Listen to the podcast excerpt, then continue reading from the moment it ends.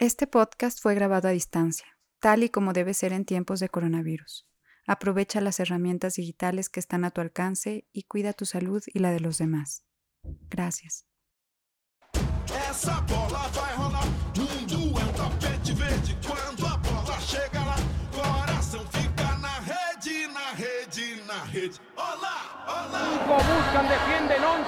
Bola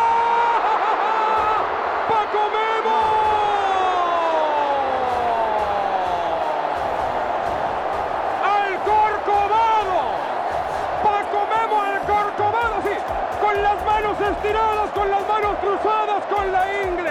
De buche, de nana y nenapil. Paco Memo al Corcovado, doctor García.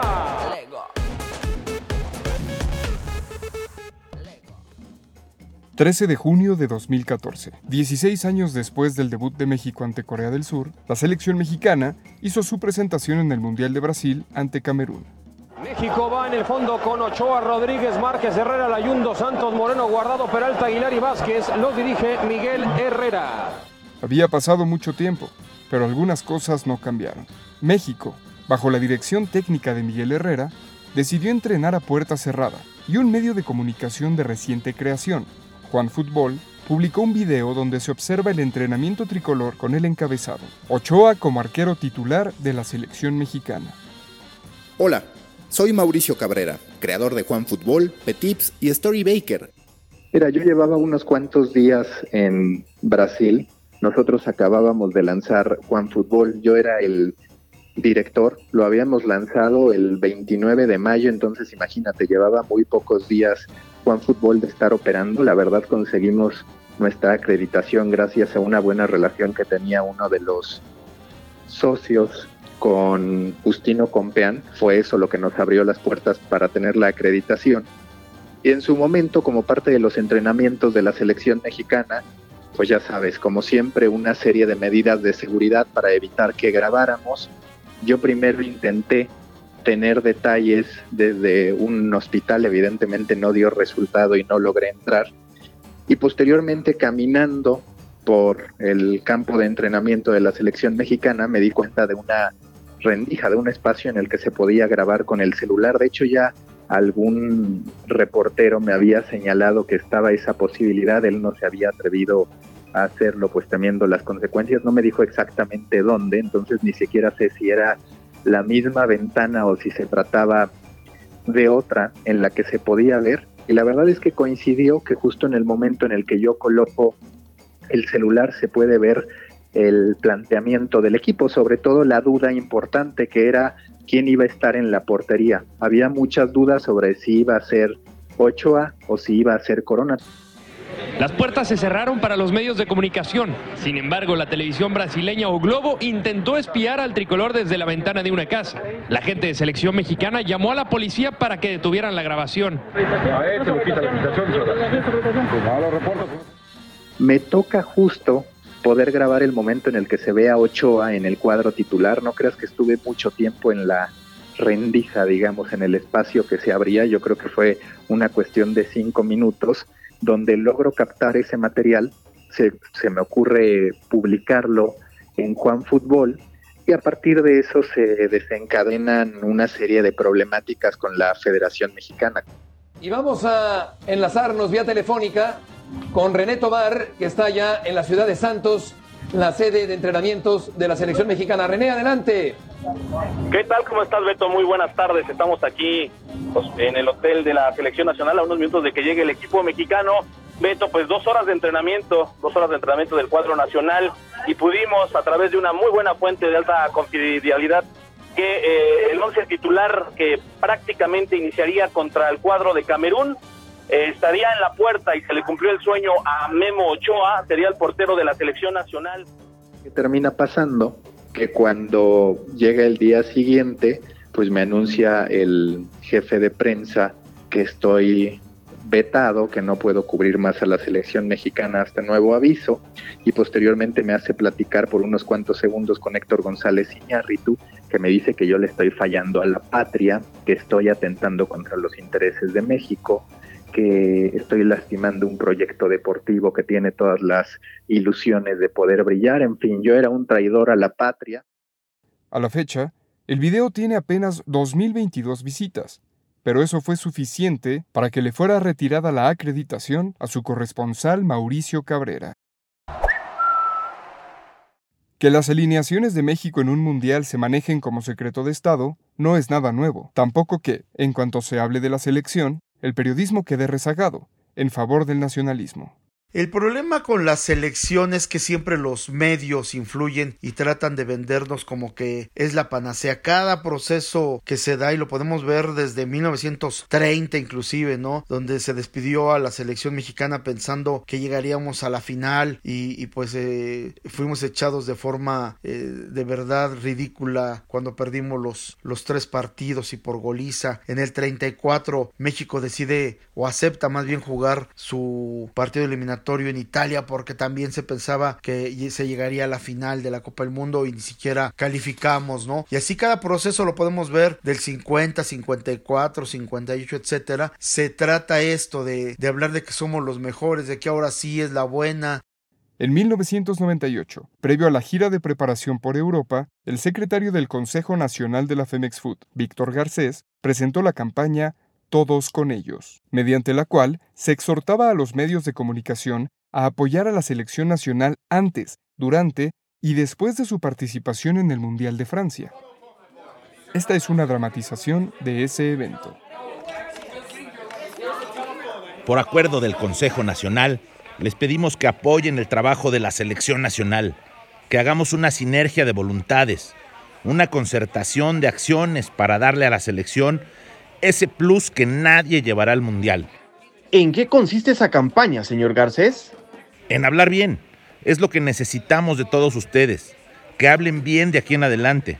Ya tenemos una selección, ya tenemos un técnico, ya tenemos una logística. Que la gente sienta que no hay una sola división. Días antes del 13 de junio de 1998, fecha del debut ante Corea del Sur, solo Televisa tenía la exclusividad de contactar entrevistas e imágenes de la concentración mexicana. Ante la falta de acceso, algunos medios internacionales, como la agencia EFE, optaron por no cubrir más a México. Vaya, aquí lo que, lo que está muy mal, y esto es clarísimo porque se escuchó la voz de la, de la gente de seguridad, es que Televisa sí tiene el acceso. O sea, yo sí creo que un técnico previo a una Copa del Mundo pueda llevar a cabo un trabajo donde no, donde él pretenda que no lo observen. Que en realidad me parece una estupidez también, porque hoy en día ya están conocidos, pero por demás con la tecnología moderna, con toda la cantidad de partidos, con la presencia de visores que hay, pues que trabajan para distintos entrenadores dentro del grupo de seleccionados. Bueno, pues esa gente observa y va pues más o menos apuntando, de la misma forma que lo ha hecho Manolo Lapuente, ya sea viajando él eh, o Mario Carrillo. Aquí me parece que, es de nueva cuenta eh, el bloquear el trabajo para una empresa que tiene exactamente el mismo derecho que la otra de cumplir pues, con su trabajo, ¿no? de llevar a cabo la información, que es de lo que está pendiente el público mexicano. Mientras los demás sufrían por contenidos originales, Televisa gozaba los frutos de haber pagado cuatro años antes, los derechos exclusivos de la selección mexicana. Lo que pasa es que la selección es un producto de las televisoras y evidentemente pues yo en aquel entonces estaba en Televisa, la selección la manejaba Burillo y no por ello tenía canonjías, la canonjía fue vivir con la selección toda la gira y vivir en el Palacio de Fontenelle donde estaban concentrados en Francia, donde incluso fue idea mía y se lo propuse al señor Burillo, le dije, oye, TV Globo tiene los derechos de la selección de Brasil y TV Globo tiene un estudio de televisión en la propia concentración de la selección, donde de común acuerdo con el cuerpo técnico se respetan horarios, se respeta no entrar a áreas privadas, se respeta no entrar a las habitaciones, pero hay horarios en los cuales se puede concertar a través del jefe de prensa, pues de tener entrevistas exclusivas, siendo a final de cuentas tú que pagas un dineral por la selección. Y fue por ello nosotros tuvimos un estudio de televisión en la concentración de Fontenelles. Sí, llegué a tener choques con directivos, sí, porque el fútbol que es lo menos importante de lo más importante, lo toman como una política de una Secretaría de Estado y es donde viene esto que comenta Maca, ¿no? Quieren esconder todo, quieren meterse en su burbuja. El acceso para Televisa era tan amplio que incluso los comediantes gozaban de plena libertad para grabar sus segmentos y parodias. Hola, ¿qué tal? Oye, mi Luis, este, con una queja, hombre, aquí de la gente del hotel, hombre, que, que no sé qué le tiras al excusado, que lo tienes todo tapado, que vayas allá a la gerencia porque quieren hablar contigo, ¿eh?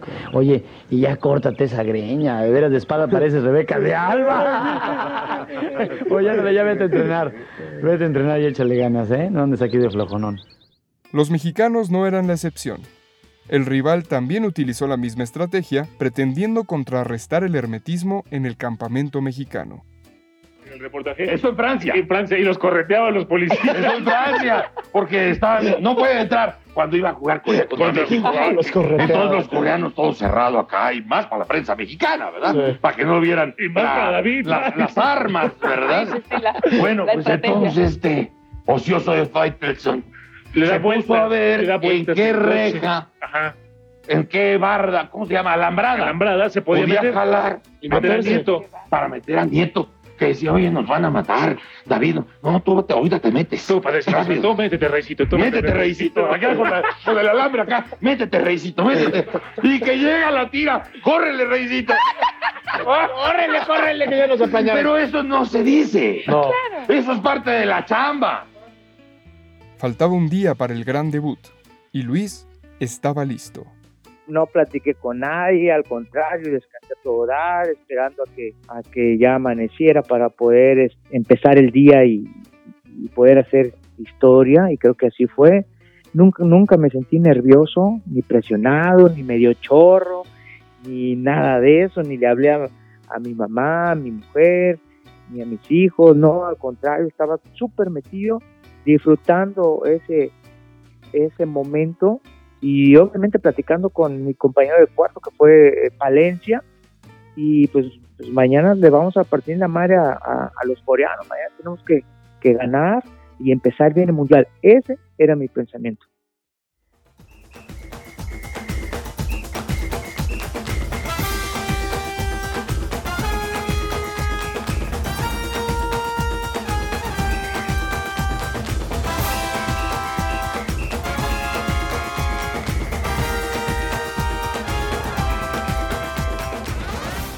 Llegó el momento, el momento esperado desde que se conoció en el sorteo del 4 de diciembre del año pasado en Marsella, que Corea del Sur sería el primer rival de México. El mejor equipo de Asia ante el mejor equipo de la CONCACAF. Vamos a ver qué es lo que sucede esta tarde aquí en Lyon, en el Estadio Gerland, en el primero de los seis partidos que tendrá esta sede en la Copa del Mundo. México, el equipo de Manuela Puente, actúa con Jorge Campos en el marco, Pavel Pardo, Claudio Suárez, Duidio Davino y Braulio Luna, Jaime Ordiales, Raúl Rodrigo Lara, Alberto García Aspe y Ramón Ramírez, adelante Luis Hernández y Cuauhtémoc Blanco. De esa alineación, Manuel Lapuente sorprendió con dos jugadores en cambio de posición. Lo más importante de estos partidos fue la estrategia. Si algo tiene Manuel Lafuente, es un estratega. De hecho, la base principal de cualquier competencia es la estrategia y la táctica. yo había metido a Luna de lateral izquierdo, porque ellos tenían una jugada muy específica en concreto. Los coreanos tenían gente muy alta, un centro delantero muy alto, y las ganaba todas. Entonces, pasando media cancha, al lado contrario, afuera del área contraria, mandaban la pelota. Entonces llegaba y el, el centro delantero, te digo porque los había visto, el centro delantero la, la bajaba porque ya venían todos en bola. La bajaba y, y había peligro, había que ganar ese cabezazo. Y nadie mejor que Luna para eso. Así reaccionó Braulio Luna ante su cambio de último momento. Bien, yo creo que es, es cuestión de, de- de mentalizarme en, en que, en que ahora estoy jugando de lateral izquierdo y que lo primero que debe de pensar un, un defensa es en marcar, ¿no? antes de, ir al ataque. Y yo creo que con el paso de, los entrenamientos y de los partidos, si se me sigue dando la confianza, voy a empezar a mejorar mucho en la marca y ofensivamente voy a empezar a, a- aportar más. le partía la madre, nada más. A final de cuentas sabíamos que el Braulio manejaba un perfil con la izquierda y podía jugar podía jugar de lateral, de medio y hasta y, ir hacia arriba y regresaba. De Lara, que es un cabrón que tenía una una disciplina táctica formidable como ningún otro cabrón y que sabía si le decías haz, haz mil piques, los hacía para atrás, los hacía para adelante. Si tenías que agarrar la pelota y tocarla, eh, tú no podías ir a rematar, o sea, no, o sea, todas esas cuestiones tácticas las tenía cada jugador.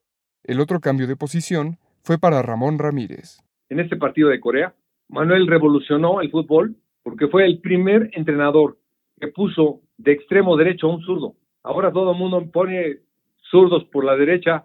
Manuel, Manuel Apuente lo hizo contra Corea y puso a Ramón Ramírez. Y te apuesto que, Ramón Ramírez no sabía por qué. El anterior fue Robson con Waddle en la selección inglesa, también lo hizo. Pero ahora todo el mundo pone extremos derechos zurdos. Entonces, en el 98, pues por supuesto que lo criticó todo el mundo, porque no sabían de este hecho y no te vas a poner y poner a explicar a todo mundo, oye, estamos haciendo esto para esto. Manuel estaba haciendo eso porque teníamos que sorprender a Corea y teníamos que ganarle a Corea, sí o sí. Para enfrentar a Corea, para enfrentar a Bélgica y para enfrentar a Holanda, sabemos que México tiene posibilidades, pero estratégicamente le puedes ganar a quien sea. Todo equipo es vulnerable y la fuerza mexicana era la estrategia. Por eso cambiaba Manuel de distintos sectores y posiciones buscando contrarrestar al rival. Pues mira, no lo practicamos mucho, ¿eh? pero creo que en los últimos encuentros sí, este Manolo Lapuente me metió un par de partidos eh, en espacios cortos en esa posición, pues obviamente tratando de aprovechar el recorte hacia el centro y tener perfil con la pierna izquierda. No era la primera vez que yo jugaba en esa posición. ¿eh? Con don Roberto Matosas en Santos, prácticamente un año jugué eh, por ese sector y, no lo desconocía. Lo que sí es que se le hizo muy extraño a la gente a la hora que, aparece eh, la alineación y el partido contra Corea, que yo este, esté en esa zona ¿no? del campo. Todo estaba listo. México llegaba con una cadena de malos resultados, pero así definía su técnico lo que podía esperarse de ellos. Entrenamientos, ha habido partidos, faltan partidos, etcétera, etcétera. Manolo, ¿nos podrías dar una idea del México que va a salir a la cancha en Lyon para jugar contra Corea? ¿Qué México va a ser? ¿Qué equipo vamos a ver? ¿Qué tipo de fútbol vamos a ver? bueno, yo creo que va a agradar. Además, además de que vamos a salir a ganar, va a agradar. Con una muy sólida defensiva. No puedo decir la forma en que vamos a llegar y cómo hacerlo, pero vamos a llegar con una defensa muy sólida y vamos a llegar este, eh, con eh, mucha inteligencia y dinámica ofensivamente. Vamos a llegar, tenemos los elementos idóneos para hacerlo en este momento. Tenemos calidad y dinámica, que tenemos recuperación de pelota, así como flexibilidad dentro del equipo, cambios de juego, eh, vertical. Tenemos para hacer varios tipos de juego, el que más se adapte a las condiciones de Corea.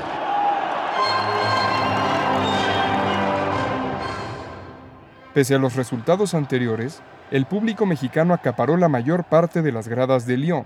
El aficionado mexicano sabe que al llenar el estadio no va a haber nada más importante que lo que ocurre en las gradas, porque así ha sido tradicionalmente. El público siempre ha hecho más esfuerzo que los jugadores y ha tenido una capacidad extraordinaria de festejarse a sí mismo sin importar demasiado qué es lo que pasa en la cancha. Ahora, si aparte de eso la selección juega bien, pues qué mejor, tenemos dos motivos para celebrar. Es inmensa la diferencia entre aficionados mexicanos y coreanos. Sí hay coreanos que vienen muy animosos, sin embargo, la diferencia con mexicanos es, la verdad, impresionante. Lo sientes totalmente, sientes el, apoyo de la gente, ¿no? Y ese apoyo, pues, eh, obviamente es contagioso, ¿no? Entre todos nosotros. En general hay una gran cantidad de mexicanos, habrá unos, yo le calculo unos 15 mil mexicanos aproximadamente. El grito de México, México se va a escuchar muchísimo en la transmisión. Te está viendo todo México, Cuauhtémoc, ¿qué les dirías? Bueno, ojalá y, nos apoyen en las buenas y en las malas y vamos a poner todo de nuestra parte, vamos a dar nuestro máximo esfuerzo y bueno, tratar de, conseguir una victoria, ¿no? Para que ese público tan bonito que nos ha apoyado se lo merece y que nos, que nos apoye, ¿no? Que nosotros vamos a dar nuestro máximo esfuerzo y a tratar de hacer las cosas bien.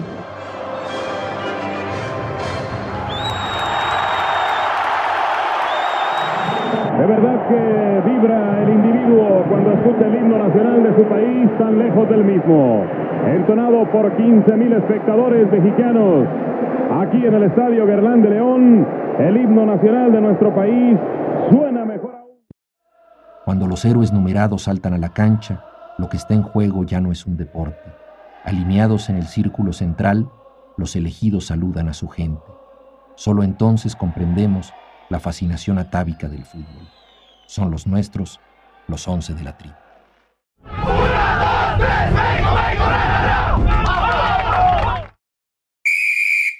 Llegó el momento, señores. México, vámonos contra Corea.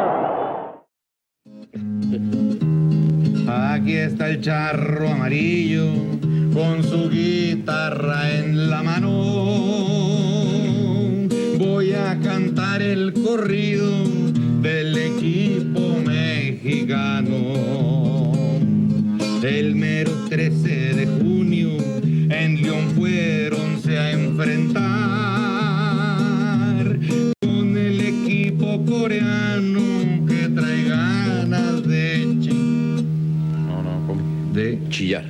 chillar. Qué bueno es para rimar. Hombre, arrímese. Los primeros 10 minutos Campos no tuvo que hacer. El partido estaba listo para dejárselas ca- caer. Aquí viene Cuauhtémoc Blanco con la pelota. Buen balón para Luis Hernández. Entra al área el matador, tiene la media vuelta. Tapó el arquero todavía Ramón en el tiro. Cuauhtémoc en el contrarremate y de la raya prácticamente. Le sacaron el balón todavía Ramón Ramírez. Mete centro al área. Cuauhtémoc que no llega. Llega Braulio Luna por sector izquierdo. Va a sacar el centro al área muy largo. Todavía Ramón. La posibilidad para el Nayarita. Aquí viene México con Ramón Ramírez esperando que Pavel le pase por un lado, entra al área Ramón, va al fondo del corredor, saca tiro centro y alcanza a desviar un bojón a tiro de esquina. Bueno, fue un ataque en toda la regla, un ataque por ametralladora, porque México tuvo varias ocasiones de gol en una sola. Al minuto 27, tiro libre se cobró. Cayó el gol de los coreanos. David no se apen. La desvió. La desvió. Oportunidad para Corea, el tiro de Ja con Chample. ¡Y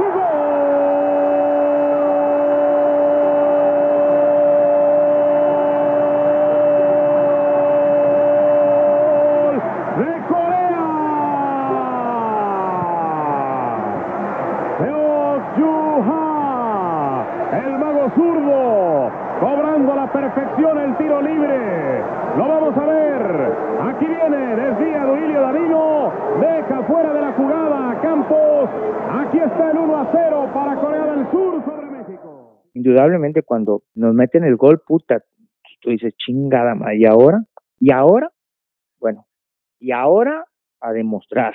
Y hubo entrenadores en México que decían, ¿cómo es posible que de extremo derecho puso un zurdo? Entrenadores.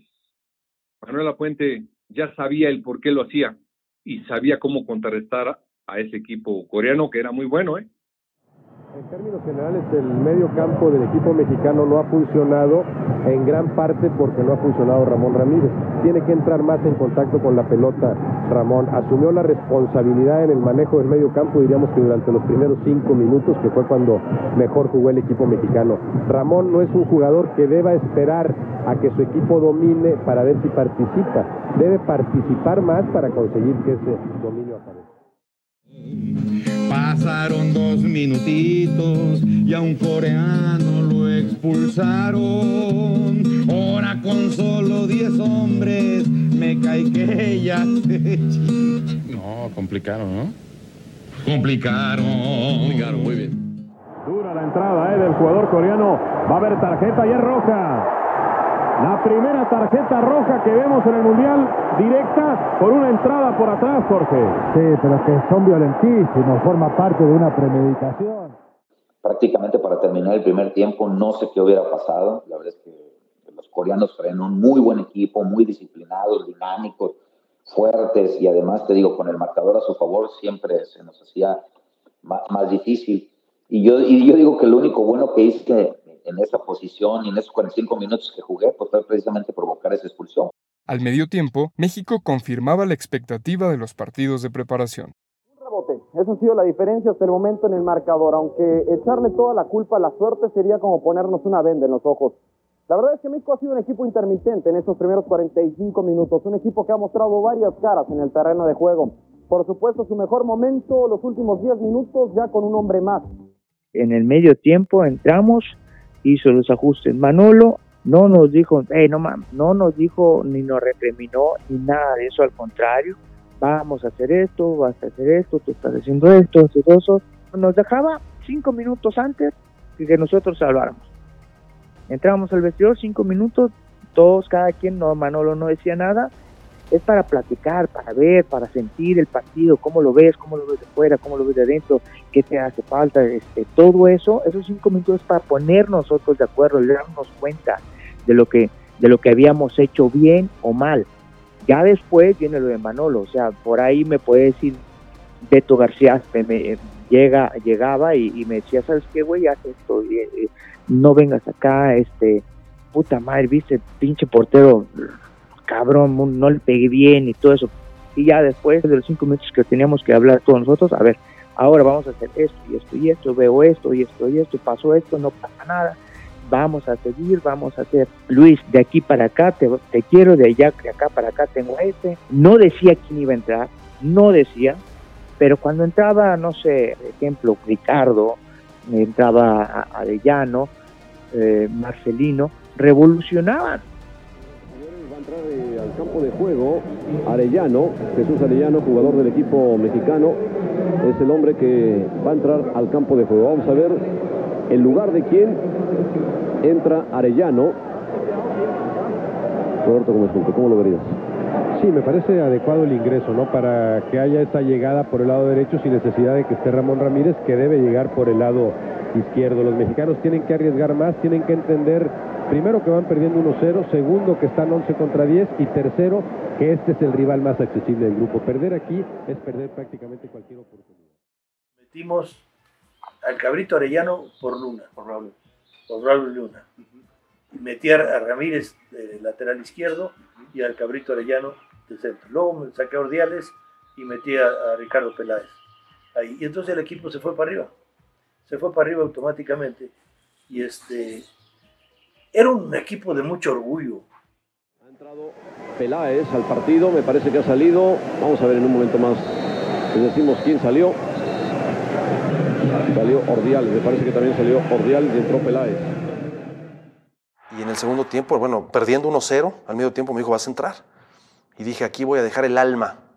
He soñado toda mi vida por este momento y voy a dejar el alma. Si tengo que lesionarme una pierna, Dios no lo quiera, o lo que pase, no me importa. Ramón de la. Ya no está jugando en el frente. Ramón de lateral de la izquierda. Arellano es el que va a ocupar el carril derecho. Y Peláez como eje de ataque. Porque ya en la segunda mitad, ya con un hombre de más, creo que en una, en una plática, sobre todo con, con algunos jugadores, pues la intención era tener gente más ofensiva. Entonces, pues modifica a Manolo y me mete a mí como ese lateral que fui de toda la vida en el proceso de, de de Miguel Mejía Barón, pero más con la intención de atacar que defender. Entonces creo que ya el, equipo se soltó más y una vez que consiguió el empate, pues ya no tuvimos piedad sobre el equipo coreano, ¿no? que, que, eventualmente se cansó, habrá que decirlo también. O sea, entra, entraban y no, no era de que entraran y les costara entrar al ritmo, no, no, ellos tenían el ritmo ya, ¿por qué? Porque ya estaban convencidos.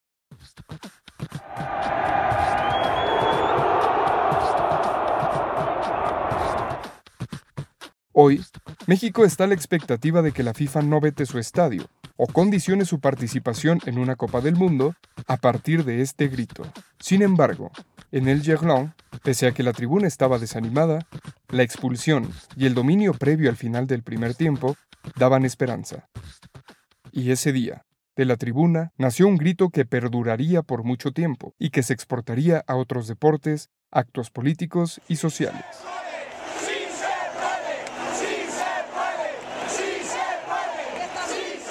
Y cuando íbamos perdiendo, empieza el sí se puede. Ahí sí, la verdad, ese, ese sí se puede fue algo, algo marcado para la selección de México. Pues la verdad, este, mágico. Se te enchina la piel, llegas a meterte en el sentimiento, en el corazón de cada aficionado de lo que sienten. Pues es cuando uno quiere regresarles todo lo, lo mejor y que se sientan orgullosos de su selección, de su país yo creo que era la primera vez, ¿eh? Fíjate. O sea, tan así apasionadamente, tan este, convencidos, yo creo que no, nunca, nunca. Y eso pues se transmitió. En la entrada del segundo tiempo, en el gol de Ricardo, empezó el si se puede, todo eso. Y no, no, no, no, fue eh, maravilloso. El si se puede, creo que marcó diferencia prácticamente en los primeros tres partidos de la ronda eliminatoria estuvimos en desventaja. Entonces, pues una manera de, demostrar que sí se puede, que el futbolista mexicano tiene carácter, que tiene personalidad, que se sabe sobreponer. Entonces, cuando entramos al segundo tiempo, nos entramos hechos unos leones. Al final de cuentas, sabía, aparte, tenía la confianza, caray. Tenía la confianza a tu favor porque éramos un hombre más. O sea, quieran o no, cuenta todo eso, cuenta. Se expulsan a un cabrón de Corea y pues si nosotros corríamos dos o tres veces, tenían que correr seis o ocho veces más. Ya empezó el segundo tiempo, el juego está muy pelón. Peláez llega y anota, hay gritos de la afición. Ricardo eh, siempre fue un jugador de mucho orgullo, de mucho honor y este y siempre metiendo todo lo posible en los entrenamientos, muy pendiente de qué pasaba, muy pendiente si lo mencionaba, si lo llamaba la selección, cuándo, ¿verdad? Y este y obviamente son jugadores que dan confianza, son jugadores que sabes que cuando los metes, le van a meter y le van a meter con todo, que fue lo que pasó con Ricardo. O sea, Ricardo nos dio muchas satisfacciones realmente y, y hizo goles y puso goles también. En fin, yo creo que era un hombre muy, muy adecuado para la selección. Sobre todo que siempre, siempre bien educado, este, educado para el trabajo. Y esos son los hombres que se necesitan en un viaje tan largo y en una unión tan larga, ¿verdad? Pues obviamente llega un momento en que la gente se harta, ¿no? Y no, él servía para eso. Él, él, era muy bueno en eso. Y ya cuando entraba a los partidos, entró muy bien, la verdad. Y por favor, estamos viendo la repetición. Es exactamente igual y pitaron penalti. ¿Por qué? El criterio no es el mismo. Era penalti porque obstruye el paso del balón. La pelota iba picante sobre el área. ¡Ah! ¿Cuál era, ¿Cuál era mi sueño? Jugar un mundial y meter un gol. Y entonces yo, eh, el primer partido contra Corea, estando en la banca, un día antes yo le había dicho a, Terrazas, que era mi compañero Isaac Terrazas, le dije, mañana voy a entrar y voy a meter un gol. me dice, ay, qué seguridad para decirlo. Y le digo, llevo 15 años esperando esta oportunidad y mañana voy a entrar y voy a meter un gol, pero con una seguridad. Y cuando, cuando me llama la puente al medio tiempo y me dice, vas a entrar, inicio el segundo tiempo y a los cinco minutos meto el gol. Ahí me di cuenta, de hecho me quedo tirado en el piso, me levanto, le doy gracias a Dios, estaba mi familia ahí en el estadio, que nos quedamos cortos en los sueños y en los objetivos en la vida.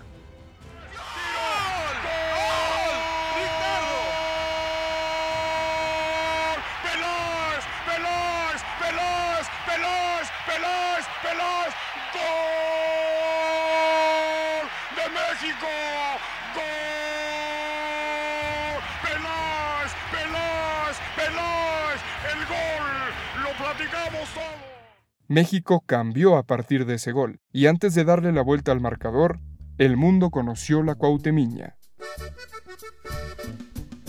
vi a los, dos, este, a los dos coreanos y dije, la voy a hacer, y la hizo instantáneo. La hizo la cuautemiña. Tiene la pelota y si la retiene uno o dos segundos más, eso ya es una falta.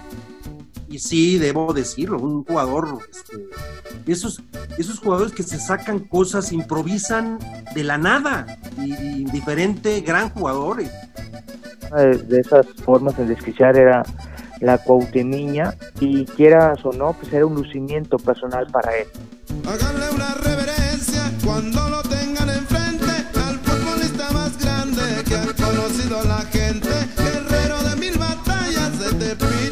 procedente. Entonces es una picardía, como todas las grandes picardías de quienes hacen arte por el arte, profundamente inútil. Hablando de Messi, tampoco hablo de Ronaldo, pa' mí esas niñas no cuentan cuando hablo de un mexicano, un vato de veras bravo, se llama Cuauhtémoc Blanco. el partido, Corea estuvo hecha un camote, Mequio Hernández el segundo y en el Ángel hay mitote. Un balón que se va manejando afuera del área, yo la recupero afuera del área y se la paso a Marcelino Bernal. Marcelino la abre al lado izquierdo donde estaba Ramón. Ramón encara a, a este defensa y manda el centro. Ese centro lo mandó y le rebota, a- bueno, le pega a un defensa y ese pegar le dio un efecto como de curva hacia arriba que me permitió a mí es, pues ver la, ver la pelota y nunca vi quién estaba atrás, yo solamente estaba viendo el balón hacia arriba caer, caer, caer y cuando lo tengo a mi modo le meto el empeine derecho y con- lo conecto y entre un costado del portero pasa. Da para Marcelino, buena apertura, primera instancia, la llegada de Ramón, tiene atrás a Cuauhtémoc, le puede entregar o meter el servicio, prefiere servicio, llega Peláez. ¡Gol!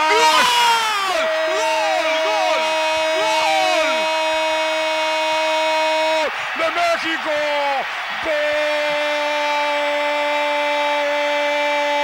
¡Gol! ¡De México! Es Luis, es Luis, es Luis, es el efectivamente. matador, matador, matador, ojalá que el matador mate. Cuando pasó eso, uf, increíble, o sea, era el 2-1. O sea, esa- ese, ese gol me llenó a mí de una confianza bárbara. Me sentí con una, una gran satisfacción de mi- del cariño de mis compañeros, del saber que eh, Luis Hernández ahí estaba y estaba por algo y para algo. Nos les echamos encima, el rival no tuvo cuerda. Clavo Hernández el tercero y Corea se fue a la. Y desde el momento que, que el Cuau me da el balón, el cuerpo humano es maravilloso, el cuerpo humano es, es mágico, el cuerpo humano es increíble, la mente es poderosísima y cuando a mí me, va, me dan el balón Cuauhtémoc, eh, ¿qué será? Milésimas de segundo, a mí se me vino a la mente, se me vino a la mente el gol que mete Ivo Basay del campeonato, el segundo, al Cruz Azul, cuando quedamos campeones. Lo que decíamos de Caxa tiene la oportunidad, tiro.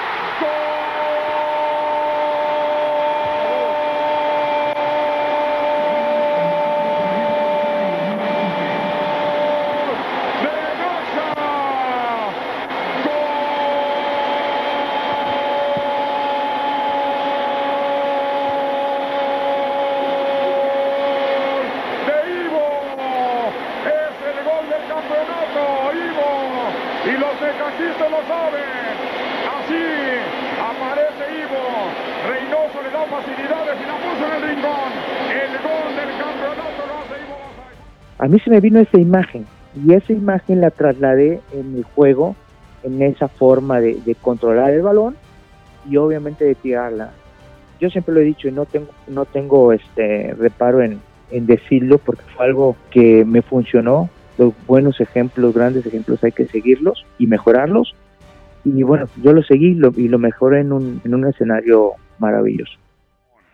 Ramón en el apoyo. Viene Ramón tocando sobre Cuauhtémoc. Cuauhtémoc viene con ella, encarando la barca de Liming Zoom. Sigue Cuauhtémoc. Vamos a verla. Viene con floritura. Tiene a Cabrito solo. Matador tiene a Cabrito solo. Matador tiro. ¡Gol! ¡Gol! ¡Gol!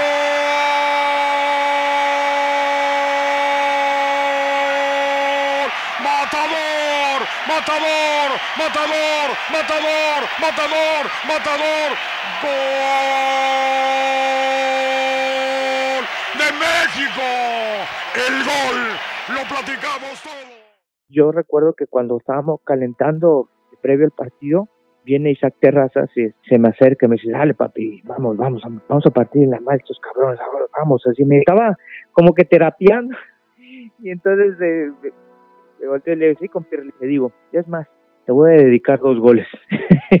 y este, y no, te, eso le dije, y bueno, cuando meto el segundo gol, volteo a la banca y veo a Isaac calentando y me ve, volteo a la banca y, y hago demanda así como señalando a alguien, estoy señalando a Isaac Terrazas y guiñándole un ojo por eso.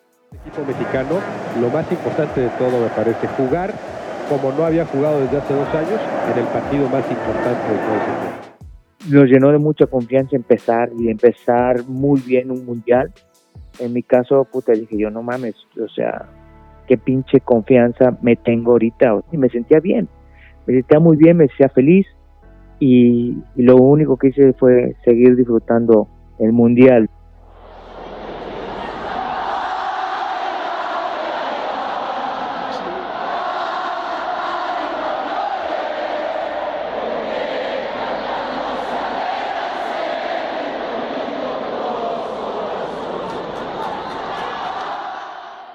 Y obviamente después de si se puede, el cielito lindo. El cielito lindo fue maravilloso.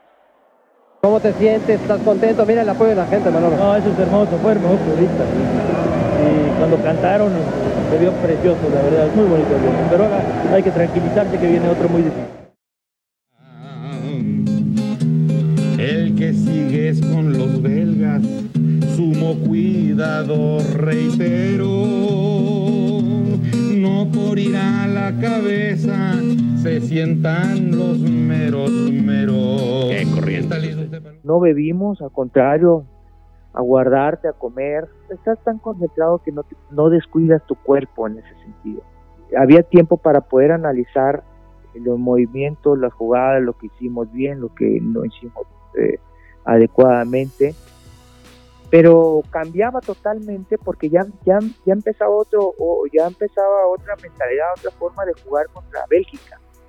Ya no era este el equipo rojo con el cual siempre jugábamos, sino que era el saber que en la media cancha tenían un gran jugador como Enzo Chifo.